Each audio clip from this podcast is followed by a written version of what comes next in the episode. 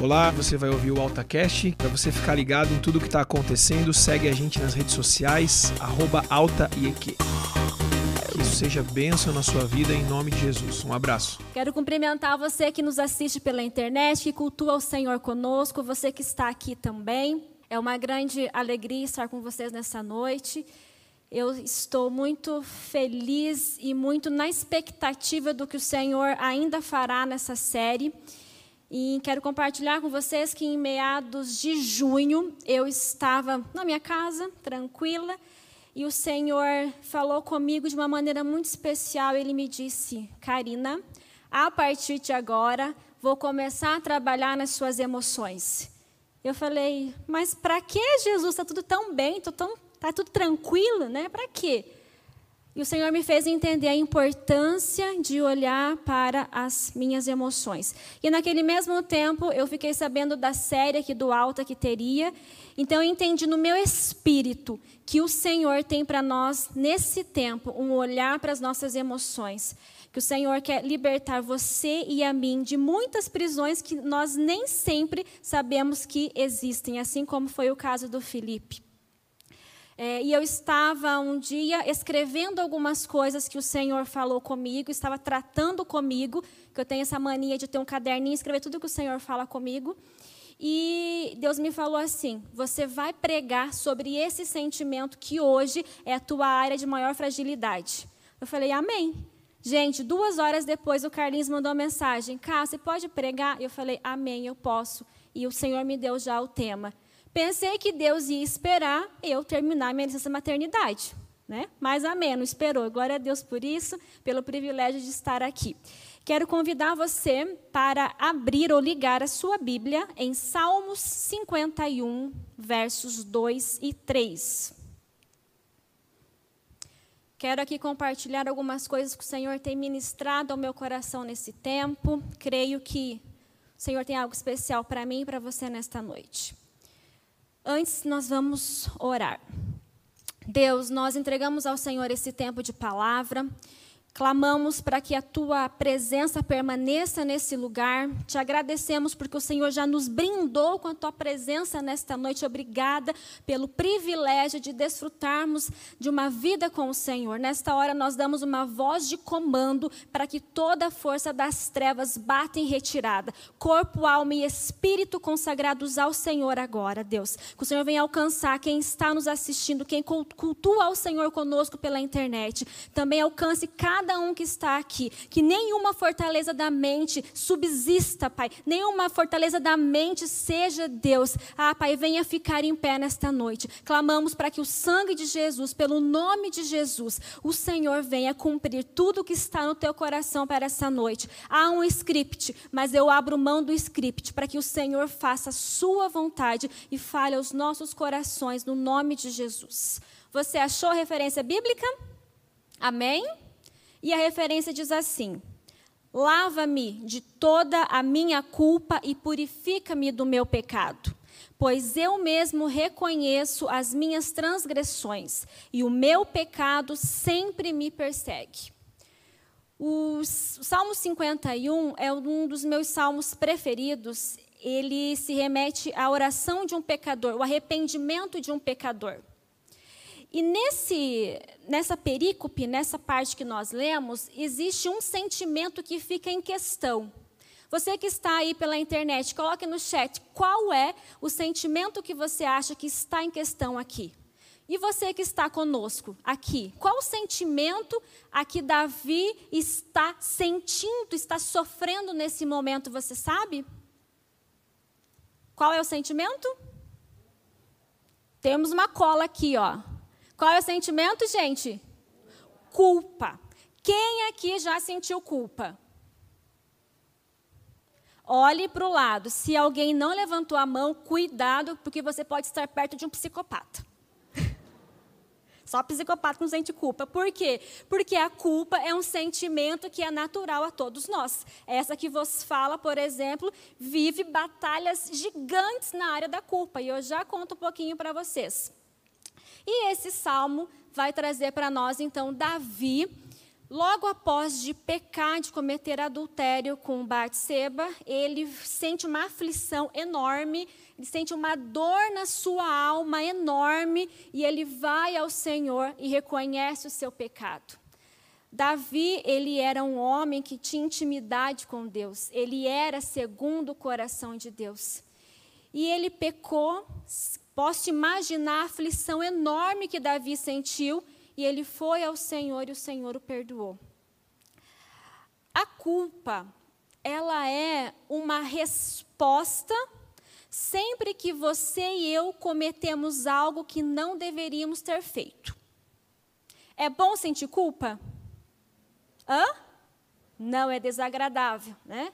A culpa, ela é o que nós sentimos quando a gente pisa no tomate, quando a gente faz algo que não deveria ter feito. Pode ser uma culpa de coisa simples. Ah, eu comi um pote de sorvete e furei a minha dieta. Quem aqui já furou dieta? Várias vezes, né? No meu caso. Ou ainda a culpa pode fazer menção de algo mais grave. Por exemplo, alguém pode sentir culpa por não ter se despedido de um ente querido que veio a óbito, enfim. Né? Então, nós temos culpas em todos os níveis, em todos os sentidos. A psicologia vai dizer para nós que a culpa é a frustração entre o código que eu deveria fazer e o que eu realmente fiz. É uma frustração, é uma tensão entre aquilo que é esperado e aquilo que eu realmente faço. Para nós cristãos, a culpa é o que sentimos quando nós erramos, quando nós pecamos. Quando nós falamos em culpa, basicamente nós podemos ver dois perfis de pessoas. O primeiro perfil, aquela pessoa que nunca é culpada, nunca reconhece os seus erros. E um segundo perfil, que é aquele que acha que é o responsável por tudo que acontece de errado. Vocês conseguem se identificar em um desses dois perfis? Esse primeiro perfil é aquele que ele terceiriza sempre a sua responsabilidade. Ele nunca é culpado. Você diz assim para ele: Fulano, por que você não fez a tarefa que eu pedi para você? Ah, porque ó, o ciclano não fez a parte dele. Já viram alguém assim? É agradável estar com essa pessoa que sempre terceiriza? Não é agradável. Esse perfil de pessoa, geralmente, o que é que nós temos? Uma pessoa que, quando criança, ela se desenvolveu em um ambiente em que os pais eram muito negligentes. Então, por exemplo, ah, o filho teve uma nota vermelha, uma nota baixa na escola, e de quem que é a culpa? Hã?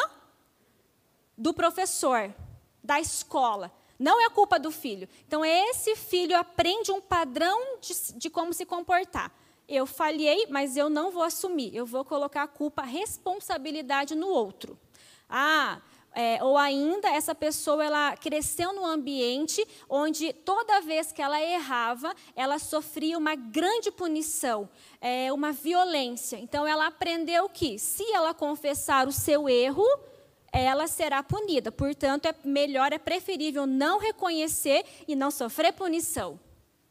Ambos os casos, ambos os exemplos vão nos mostrar pessoas que têm dificuldade de assumir a sua responsabilidade. Falamos aqui de um perfil imaturo, de um perfil muito infantil. E nós temos um segundo tipo, o segundo perfil de pessoa em relação à culpa, que é aquela pessoa, como eu havia mencionado anteriormente, que acha que é responsável por tudo, até mesmo as obras do acaso.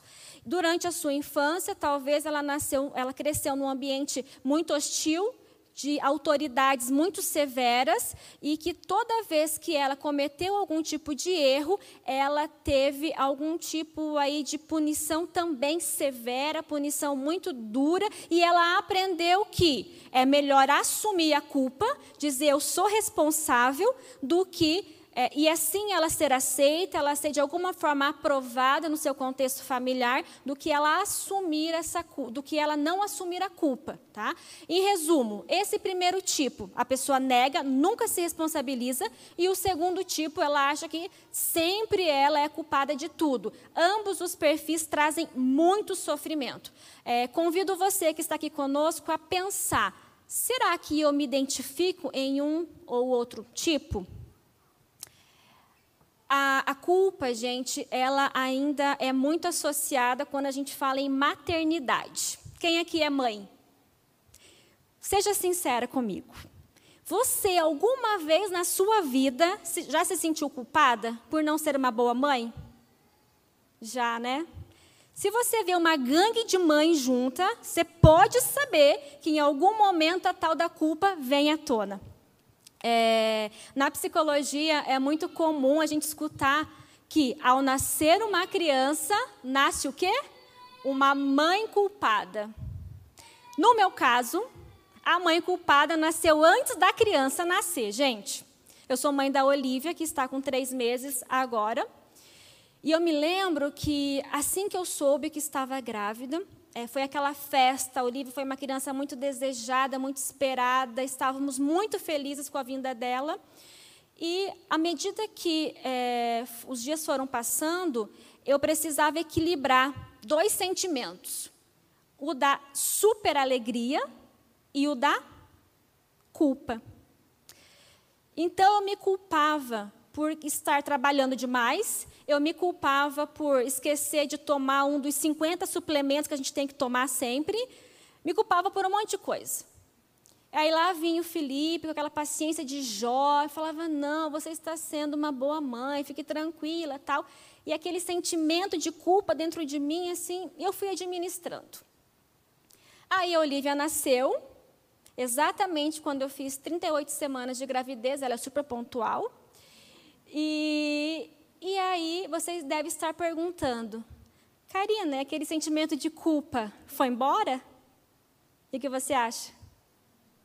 Não. Olivia nasceu, veio de novo assim aquela alegria, nós estávamos super felizes em casa com ela, super curtindo, e todos os dias, quando ia chegando assim o anoitecer, começava a gerar aquela culpa no meu coração porque eu não fiz o suficiente, porque eu deveria ter cuidado melhor da minha filha, por, isso, por isso, por isso, por isso, por isso. Lá vinha de novo Santo Felipe, com a paciência de Jó. Não, você está sendo uma boa mãe, está tudo certo. E eu sabia que eu estava sendo uma boa mãe. Racionalmente, eu tinha entendimento de que eu estava fazendo o meu melhor. Eu estava provendo o que uma, a minha filha precisava. Ela tinha segurança, ela tinha alimentação, ela tinha afeto. É o básico que uma criança precisa ao nascer. E estava eu lá de novo administrando aquele sentimento pesado, aquele sofrimento absurdo de culpa. Um dia o Felipe veio para a igreja, acho que veio tocar, não sei, e eu fiquei em casa com ela. Aí fui dar um banho na menina, deixei cheirosinha, coloquei a roupinha e fui para a sala. Quando eu sentei no sofá, comecei a sentir um cheiro. Um cheiro esquisito, assim, de uma coisa estragada. Aí eu pensei, Felipe deve ter deixado algum legume estragar. Só pode. Fui na geladeira, fui na, no cesto lá de legumes, nada estragado. Ah, só pode ser a Belinha, nossa cachorrinha, que fez alguma coisa errada. Procurei, procurei na casa, não era a Belinha. E aquilo foi me incomodando, eu procurando onde, de onde estava vindo aquele cheiro. De onde estava vindo o cheiro? Você achou que foi a fralda, né? Não, foi pior. E, a, e, para o meu espanto, quanto mais eu me aproximava da minha filha, mais o cheiro aumentava. Falei, meu Deus do céu, não é possível, o que está acontecendo? E eu fiz uma inspeção na criança. Fui chegando perto da orelha dela e o cheiro aumentou, aumentou, aumentou, aumentou. Em resumo, onde que estava o cheiro? Atrás da orelha dela. Gente, você que não é mãe ainda, não esqueça de lavar atrás da orelha da sua filha, porque fica fedido. Coitadinha da minha filha, pensa um dia ela escutando falar sobre isso dela. Gente, o cheiro estava atrás da orelha da menina e eu dava banho nela todos os dias. Eu não sabia que tinha que lavar atrás da orelha da criança. Olha que absurdo. Mas enfim, aconteceu. E aquele, aquele cheiro não, aquele sentimento de culpa fez o quê? Prendeu meu coração. E aquilo foi tão difícil para mim, foi tão difícil para eu administrar, que fui para terapia. Não dei conta e voltei para terapia. É, não tem, a terapia é uma benção, né? Fui para terapia, na segunda sessão estava lá eu, na terapia e orando, porque a gente não deixa de orar, né? E um dia tomando banho, assim, Deus veio e falou comigo. Deus trouxe uma revelação. Terapia eu levaria alguns meses para ter noção. Deus trouxe assim em um banho. Portanto, tomem banho, que Deus fala também no banho com a gente. É, e aí eu estava lá no banho, tranquila, tal, não sei o quê. Aí Deus veio e me falou assim: Filha, o que você está sofrendo em relação a Olivia é apenas a, a casca da ferida, porque as raízes são mais profundas. Olhe para a sua infância. E nesse momento, Deus começou a me, ler, me fazer um passeio comigo na minha infância. Eu comecei a ver muitas cenas. E o que ficou muito em destaque para mim foi que quando eu era criança, os, os, meus pais trabalhavam muito, muito, muito, muito, muito, muito. E eu precisava, gente, ter alguma coisa muito especial, muito importante, para que fosse justificável eles pararem e me dar atenção. E aí, eu tive uma brilhante ideia. Pensei, vou tirar uma nota vermelha na escola, porque daí o que, que vai acontecer? Os meus pais vão me dar atenção. E fiz um plano perfeito. Fui lá, consegui tirar nota vermelha na escola. Aí pensei, é hoje que minha mãe vai parar tudo e vai me dar atenção. Cheguei em casa com um boletim, falei, mãe, isso é uma coisa muito séria. Olha, só você vai ficar muito brava. Falei, falei, falei, falei. Pintei assim uma coisa gravíssima. Ela mexendo na panela. Aí, de repente, terminei de contar tudo, esperando, na expectativa de que ela fosse brigar comigo. Porque, brigando ou não, eu teria atenção. Minha questão era a atenção. E à medida que eu contei para ela aquela história absurda, é, ela mexeu na panela, olhou para mim e falou assim: ah, filha, daqui a pouco você recupera. Aquilo foi tão decepcionante. Eu me esforcei, tirei nota vermelha para ela brigar comigo, para me dar atenção. E o que, que ela faz? Ah, depois você recupera. Pensei, puxa vida, né? Vou ter que arrumar uma outra estratégia. Aí pensei, bom, se fazer alguma coisa ruim não gerou atenção, vou fazer o quê? Uma coisa boa.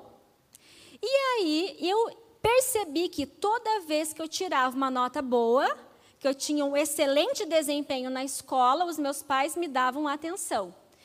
E foi a partir desse entendimento que se instalou em mim um padrão de comportamento, que era o quê? Sempre buscar ter um alto desempenho para ter a atenção deles, especialmente na área acadêmica, porque os meus pais valorizam muito os estudos, muito essa área acadêmica. É, e eu passei a me mover buscando alto desempenho na área acadêmica. Nunca foi para me comparar com os outros, para ser melhor que os outros, mas era para eu ter excelentes resultados, para que justificasse os meus pais de olhar, parar um pouquinho de trabalhar e falar: filha, parabéns. E eu, é, para vocês terem noção quanto isso foi significativo para mim, eu terminei o doutorado com menos de 30 anos. Hoje são 0,2% da população um da população mundial, 1% da população mundial que tem doutorado. Não falo isso para me autopromover diante de Deus, quem me conhece sabe, mas falo para que eu possa ilustrar o quanto que essa busca por um alto desempenho foi forte na minha vida. Fiz a primeira seleção que eu fiz do doutorado já foi aprovada numa universidade federal. E por quê? Porque aquele padrão de comportamento era muito forte em mim. É, aí você pode dizer assim, puxa, mas fazer um doutorado é muito bom, né? É legal. Sim, é legal, é positivo. Entretanto, não é porque eu tive um resultado positivo que não gerou ferida em mim, não gerou dor. Nós temos muito a tendência de olhar para o resultado. Se foi o resultado positivo, a gente acha que está tudo certo. Mas não. Essa relação que eu tive na minha infância criou esse padrão de comportamento de sempre buscar um alto desempenho que muitas vezes me fez sofrer demais. Instalou em mim um perfeccionismo absurdo. E automaticamente a culpa. Porque se eu não atinjo aquele perfil, aquele desempenho que eu estou esperando, que eu acho que é o correto, o que, que acontece? Me sinto culpada. E me leva a um sofrimento enorme.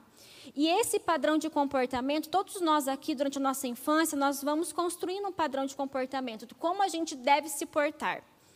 É, e esse minha forma de me comportar, que assim como você também tem a sua, essa maneira é a maneira que nós nos relacionamos em todas as áreas da nossa vida, inclusive e especialmente a nossa vida com Deus. Já contei para vocês aqui em outro momento que eu sempre tive muita dificuldade em ter estabilidade espiritual, ter práticas devocionais, de oração, de jejum. Eu jejuava, eu orava, eu lia a palavra, mas eu achava que nunca era suficiente. Alguém já passou por isso aqui? Era uma luta enorme que me fazia sofrer demais. A ponto de chegar a pensar que ser crente não era para mim, porque eu não dava conta de ter aquele padrão de desempenho que eu achava que era adequado. E por não conseguir a, a, a, é, alcançar esse padrão de desempenho em oração, da, em oração, em leitura da palavra, em jejum e tal, eu me achava indigna, me achava hipócrita. E, mais uma vez, gerava o que em mim? Culpa. Eu falava, puxa, eu sei que Deus me ama, Deus está aqui, mas por minha culpa, por eu não estar fazendo aquilo que eu acho que devo, Deus vira as costas para mim. Muitas vezes a gente acha que Deus está virando as costas para nós, por N razões.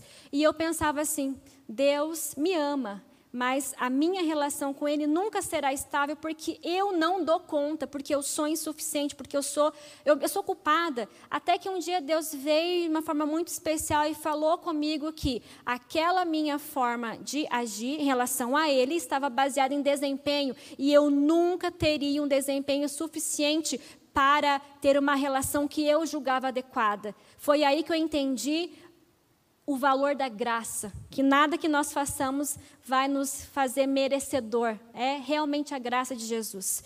É, há, existem muitas pessoas que também estão, assim como eu estava, e ainda luto com a culpa, muitas pessoas estão presas nesse sentimento a partir da vergonha. Tem gente que é muito envergonhado. Não estou falando de timidez. Timidez não tem nenhum problema. Tem pessoas que estão são muito envergonhadas. E aí, quando a gente faz uma análise, o que, nós percebemos? Que essa pessoa muitas vezes está com uma questão de culpa muito enraizada. Por quê? Porque a mesma região do nosso cérebro que é, lida com a culpa é a mesma que lida com a vergonha. Então essa pessoa, ela sente tanta culpa, ela sente tanta, essa culpa gera uma resposta de vergonha e ela acaba não se mostrando porque ela acha que toda vez que ela se posicionar, que ela falar, que ela fizer alguma coisa, algo dará errado. Então ela será culpada e ela prefere se fechar. É um movimento muitas vezes até inconsciente. Ah, a culpa ela pode também ser positiva. Como assim positiva? Ela é positiva quando ela nos sinaliza que nós erramos. Então, nós temos um código, como eu falei, moral, um código de comportamento, e nós sabemos o que é certo e o que é errado. Quando nós quebramos esse código, nós sentimos algo ruim. Esse algo é a culpa. Então, ela é positiva porque ela vai nos sinalizar onde é que nós erramos. Mas, a culpa também pode ser um grande problema. E chama a tua atenção aqui. Quando que a culpa pode ser um problema? Quando ela afeta a nossa saúde mental. Quando, assim como eu, gera um, estava, gera um sofrimento tão absurdo que você não consegue aproveitar o hoje, você tem o seu futuro comprometido, você vive com tristeza, você vive cabisbaixo, você vive com peso nas suas costas ela se torna um problema quando gera esse sofrimento excessivo. Ela é um problema quando ela nos leva à autodestruição, ideação suicida, pensamento suicida. Então, ah, vou tirar minha vida mesmo porque sempre que dá errado a culpa é minha. Automutilação. eu vou me ferir porque eu sou culpado, eu sou responsável porque os meus pais estão brigando, porque nada da minha vida dá certo. E ainda, gente, a culpa ela pode também estar relacionada a questões psicológicas tão sérias que se torna é, patológica. E aqui nós falamos de pessoas que têm transtornos psiquiátricos como ansiedade, como depressão, é, o próprio toque. Né? Nós temos casos de sujeitos que é, a culpa é tão grande que essa pessoa desenvolve uma mania obsessiva pela limpeza. Então ela limpa, limpa, limpa, limpa, limpa, como uma forma de lavar, de se purificar, de tirar aquela culpa. É, ainda pessoas com algum diagnóstico psiquiátrico, elas também se sentem culpadas porque elas veem que o seu comportamento é, é, estranho, é esquisito. Então, puxa, eu não sou normal, eu não me, não estou nesse padrão. Portanto, é, isso também me faz me sentir culpado. Agora eu chamo a tua atenção para alguns sinais de quando é que a culpa está nos escravizando. E aqui nós falamos de sinais físicos, sinais psicológicos, sinais espirituais. Sintomas físicos de que a pessoa, de que nós estamos sofrendo muito com a culpa. Problemas digestivos, cardiorrespiratórios, problemas de pele, alterações da pressão arterial.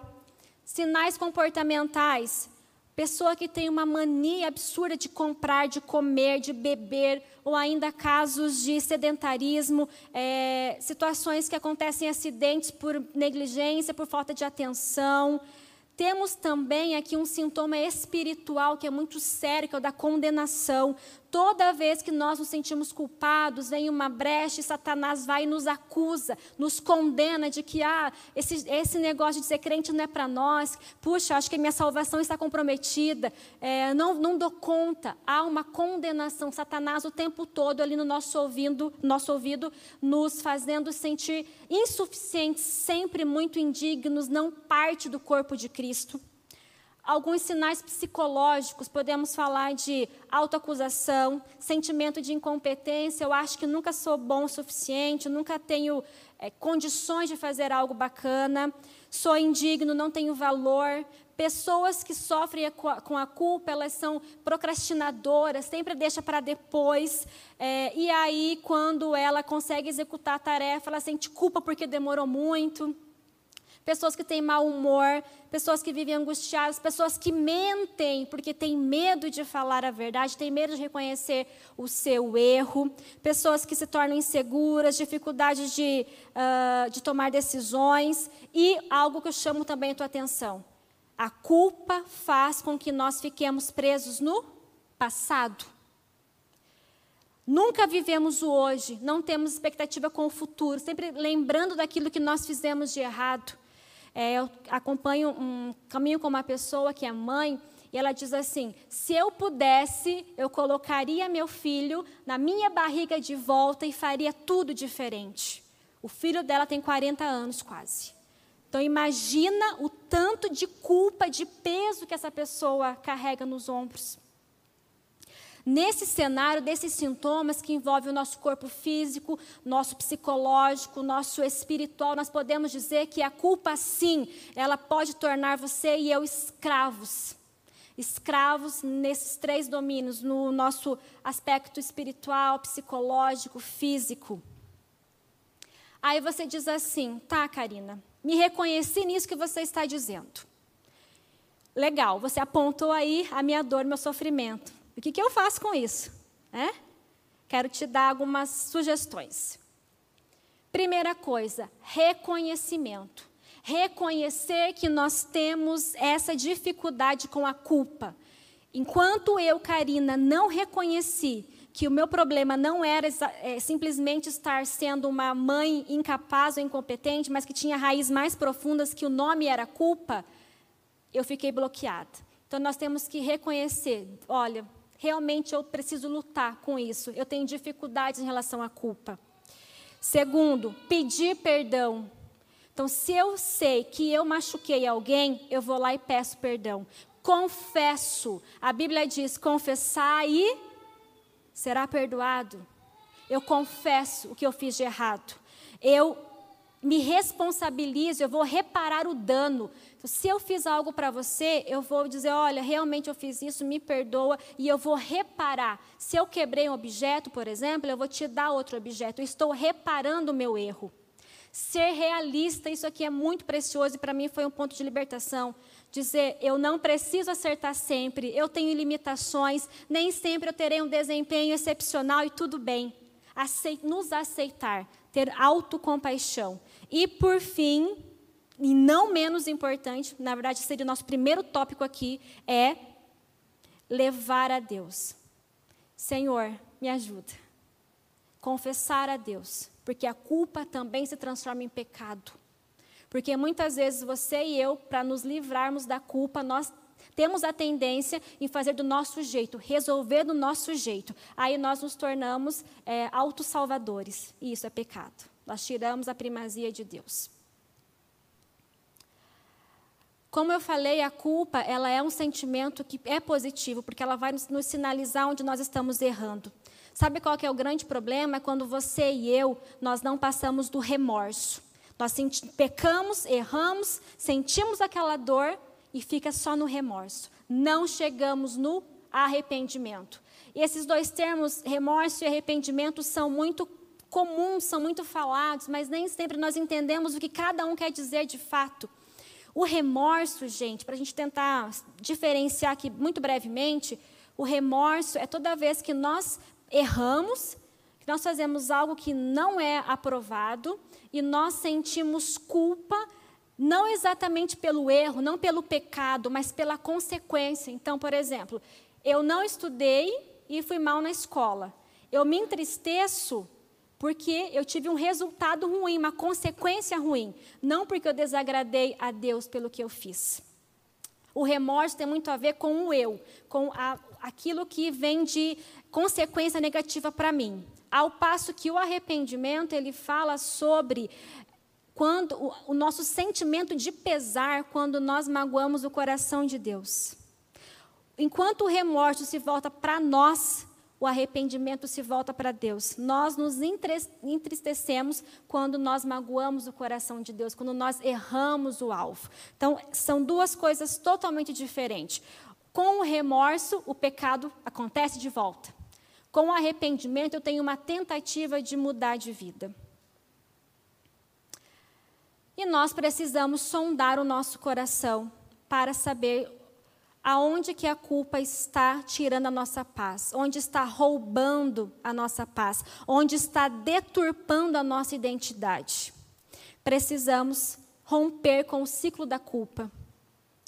E como resultado disso, nós viveremos, não tenho dúvida, tenho convicção no meu espírito, nós viveremos a vida em abundância que a Escritura coloca para nós. Cada temática da série está tratando de um sentimento que aprisiona. E se nós não buscarmos a libertação deles, e hoje em especial a culpa, nós não viveremos a vida em abundância que Cristo tem para nós. Não é à toa que o Senhor está levantando esse tempo para que você e eu observamos as nossas emoções. Observemos as nossas emoções. Nós precisamos tentar identificar quais são as prisões, quais são aonde nós estamos presos. E eu tenho uma novidade para você. O mesmo Jesus que libertou Felipe da escravidão da culpa está aqui e quer libertar você e a mim. Você crê nisso? Não são meras palavras, é o que realmente eu sei que o Senhor tem para nós nessa noite. E mediante essa palavra exposta, eu quero convidar você a fechar os teus olhos. Em nome de Jesus. Se você quiser inclinar sua cabeça, quero convidar a banda para estar aqui. Muitas vezes nós estamos tão machucados, tão feridos, que parece que a palavra não é para nós. Você pode estar dizendo: Olha, mas eu não tenho nada a ver com culpa, eu não me sinto culpado.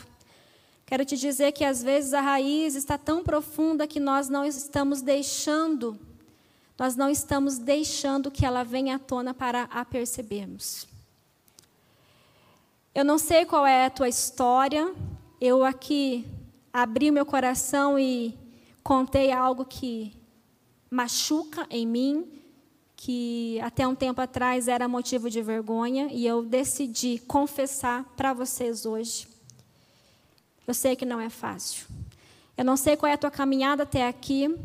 Quero destacar você que ainda não conhece a Cristo, não tem uma vida com Cristo.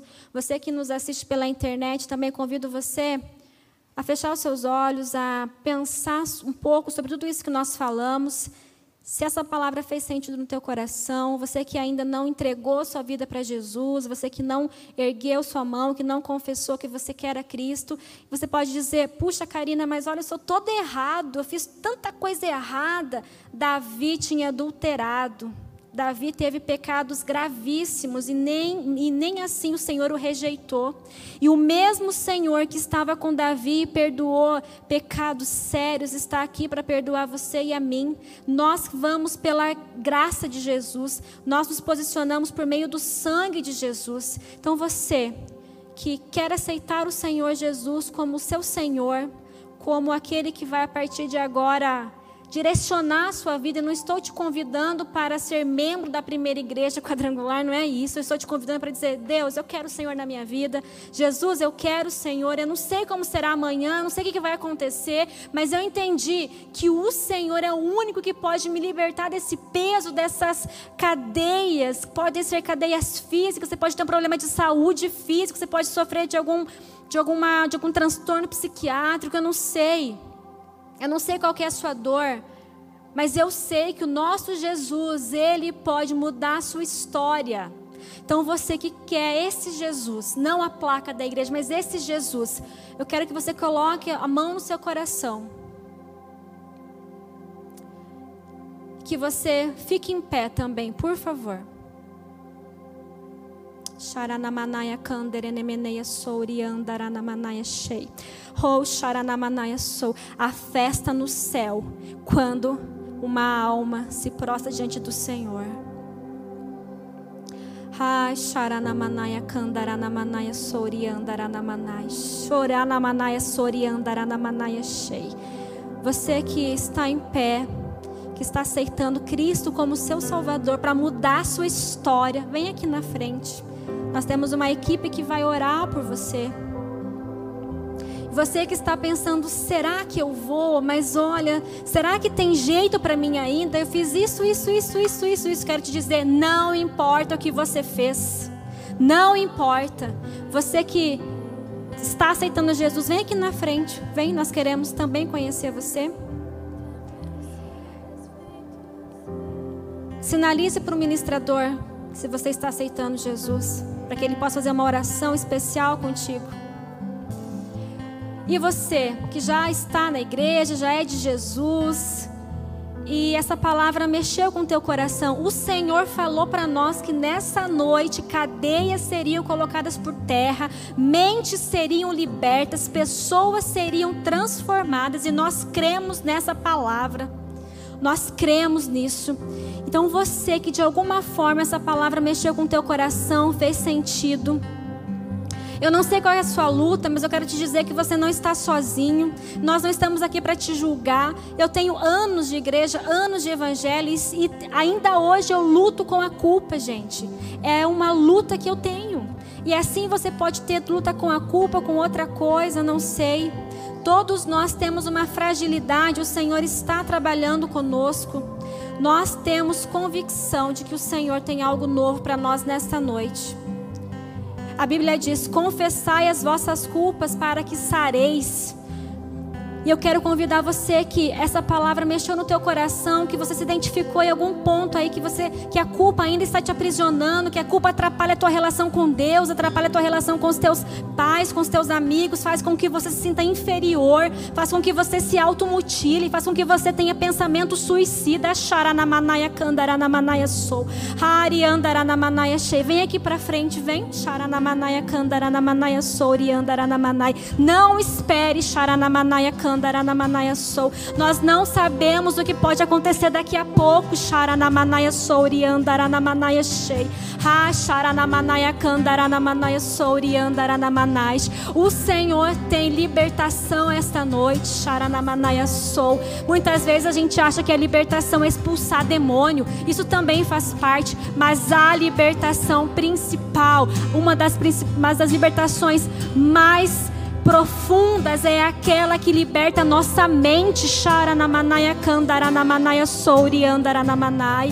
Ah, ministradores podem começar a ministrar. Sharanamanaia kandaranamanaia sou. Haranamanai. Você que continua sentado, não fique indiferente. Sharanamanaia sou. Não faça do culto do alta frequência um programa de sábado à noite. Sharanamanaia kandaranamanaia sou. Faça a sua vinda aqui valer a pena. E ela só vale a pena quando nós nos rendemos ao Senhor. Quando nós buscamos a transformação. Sharanamanaia kandaranamanaia sou. Pai, nós apresentamos ao Senhor as nossas vidas. Sharanamanaia kandaranamanaia sou. Deus, olha para nós, Pai. Sharanamanaia kandaranamanaia sou. Pai, quantos de nós temos sofrido com a culpa, Deus? Quantos de nós estamos, Jesus, presos? Deus, quantas vezes, Pai, nós choramos, quantas vezes nós nos sentimos culpados, nós nos sentimos um erro. Quantas vezes temos vontade de, de tirar nossa própria vida. Ah, Deus, mas nessa hora nós colocamos, Pai, o que somos, o que temos, as nossas imperfeições diante do Senhor. E nós reconhecemos que é somente pela graça de Jesus, é somente pelo sangue de Jesus que nós somos perdoados. E nós clamamos para que esse sangue seja derramado sobre todos nós aqui. Liberta o teu povo, Jesus, liberta o teu povo. Racharanamanaya kandaranamanaia souriandaranamanaia cheiri andaranamanaia sou. Liberta o teu povo, traz cura, traz libertação. Ah, Deus, que toda fortaleza na mente dessas pessoas seja colocada por terra agora em o nome de Jesus. Nós rejeitamos agora toda ansiedade, nós rejeitamos agora todo sentimento de incompetência, todo sentimento, Deus, de solidão, todo sentimento de vergonha exacerbado, tudo aquilo que não provém do Senhor, nós rejeitamos, nós clamamos para que a identidade de Cristo venha sobre nós agora, que possamos, Deus, trabalhe em nós, para que nós saiamos daqui nos vendo como filhos, Pai, ah, como co-herdeiros, que venhamos desfrutar dessa vida em abundância. Nós, Deus, clamamos para que as nossas emoções sejam libertas, sejam, meu Deus, agora purificadas na perfeição que o Senhor nos criou, Pai. Venha o equilíbrio do Senhor para as nossas emoções. Ah, Sharanamanaia Kandaranamanaia Sheiriandaranamanaia Sou. Thank